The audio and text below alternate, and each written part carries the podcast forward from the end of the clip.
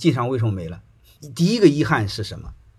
就是他的家族没有做好安排。你比如他有两个儿子，这两个儿子谁说了算？儿子多了，股权分散，谁说了都不算，容易内讧。能理解了吧？就是这个没说了算。还有一个，他的决策机构还是依托在人身上，没放在一个体制身上。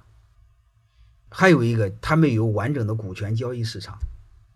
还有一个，就是我们的传统的乡绅文化，传统的中国古代的传统文化，随着时代的发展被摧毁了。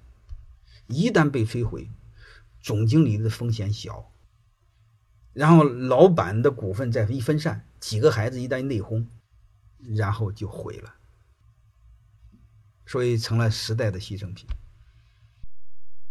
欢迎大家的收听，可以联系小助理加入马老师学习交流群：幺五六五零二二二零九零。